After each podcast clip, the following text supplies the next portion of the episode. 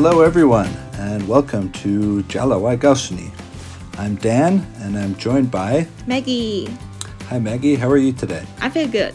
How are you? Not too bad, not too bad. so, our topic for today is dad jokes. 对，咱们今天要给大家介绍的呢是冷笑话。So Dan, what is a dad joke? Yeah, so what in, in Chinese you call them cold jokes, Uh-huh. but in English we call them dad jokes. And the reason is because there's a stereotype um, or an idea that dads, fathers, like to tell this kind of joke to their kids. Oh, understood. 啊、那其实就我们中文里面会把它称叫为是冷笑话，在英文里面呢是叫 dad jokes，也就是经常是在家庭里面由父亲这一类人来扮演说这种冷笑话的角色，是这个意思，对吧？ Yes, exactly. And these jokes, you could say that they are almost so not funny that they are funny. Does that make sense? Yeah，就可能也不是那么幽默，还反而有点 Yeah. 尴尬、有点冷场的那种感觉。 Yes, exactly. So you could imagine, um, for example, the one a classic dad joke is that a child, you can imagine, you know, the son, let's say, uh, says to his dad, "Dad, I'm hungry." And what does the dad respond? He says, "Hi, hungry. I'm Dad." 哦，明白了解。啊、那 So what's the what's the joke there? 对，就是双关的意思嘛。 嗯呃，儿子对着爸爸说：“爸爸，我饿了。” Right. 然后在英文里，对，在英文里面会说 I'm 谁谁谁，然后爸爸就会反馈说：“哦，那你是 hungry 这个意思。 Right. 对 Exactly. 那就是 It's 一 a 个 pun. 胖，对 Exactly. It's a pun. In this case, uh, the word am, right? In English, actually, it's kind of strange if you think about it. We say, I am Dan, but we also say, I am hungry, right? We use am in two different ways. Yeah. So, as you, as you said, uh, 双关语, a pun, uh, is a joke that makes use of the two different meanings of the word to make a joke out of it. 嗯，对。 Now, do these jokes, Maggie, exist in Chinese? 呃，其实，在中文里面也是有的，我们同样也是称为双关。那双关在中文里面指的呢是利用词语同音或者多义等这样一个条件，有意的使这个短语呢在一特定的语言环境中同时兼有多种意思。比如说啊、Dan，我考你一个问题啊，金木水火土这五个字里面，谁的腿比较长？金木水火土。对，谁的腿比较长？I don't know. 不知道听众朋友有没有听出来啊？我们看一下，肯定是火的腿比较长，为什么？因为火腿肠 （ham sausage），、啊火腿肠。那这里的啊长对对对这里的长其实也是一个双关语，就我们所说的长。对，在中文里面也是有的。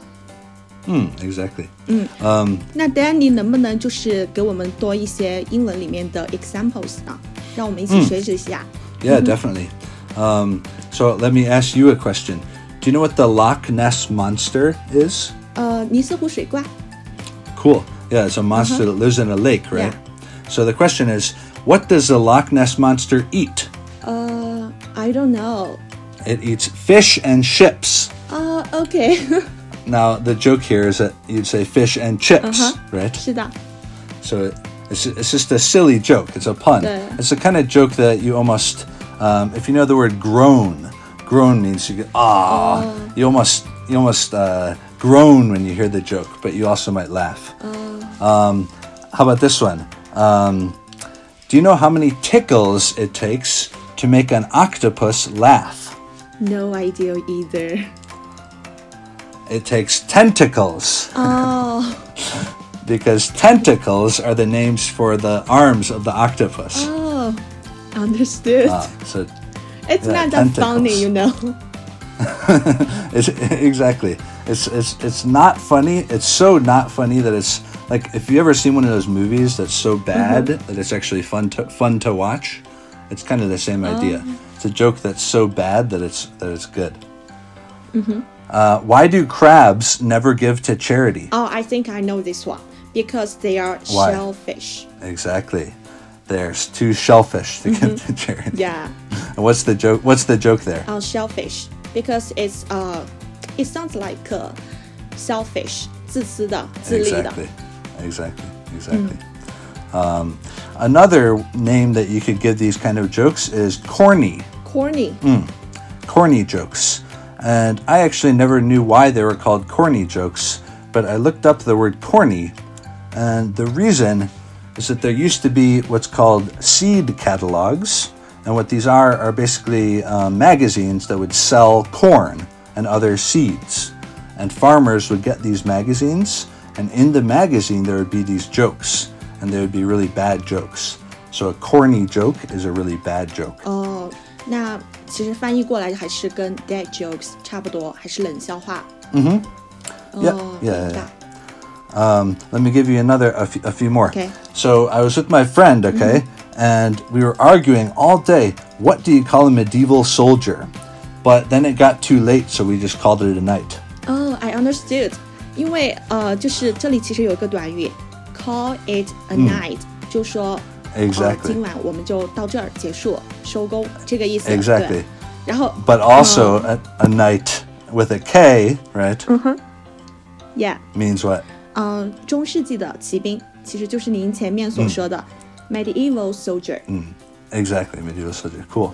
Um, how about this? Uh, I asked a German friend of mine if he knew what the square root of 81 was. You know square root? 嗯哼，平方根八十一的平方根啊是多少？ Yeah. I asked him, and he said nine. 哦，nine 其实是德语里面的 no， 他是回答了 I don't know， Exactly 我不知道这个意思。 Exactly. But it's also a number, of Yeah. course. Uh, okay, uh, one more. Um, my wife was really mad. She was so mad because she was saying I had no sense of direction. So, what could I do? I packed up my stuff and right. And left away， Yes, exactly. Instead of left, Yeah. it is right. Okay, so all all these jokes, you know, they're, they're I, I like I really like jokes like this because um, they're the kind of jokes that once you tell when you tell them, somebody might just groan, uh, and you're just sitting there laughing at how bad bad the joke you told was. yeah。Do you like these kind of jokes? Um, I don't think many people at, at my age will like these jokes. Oh, really?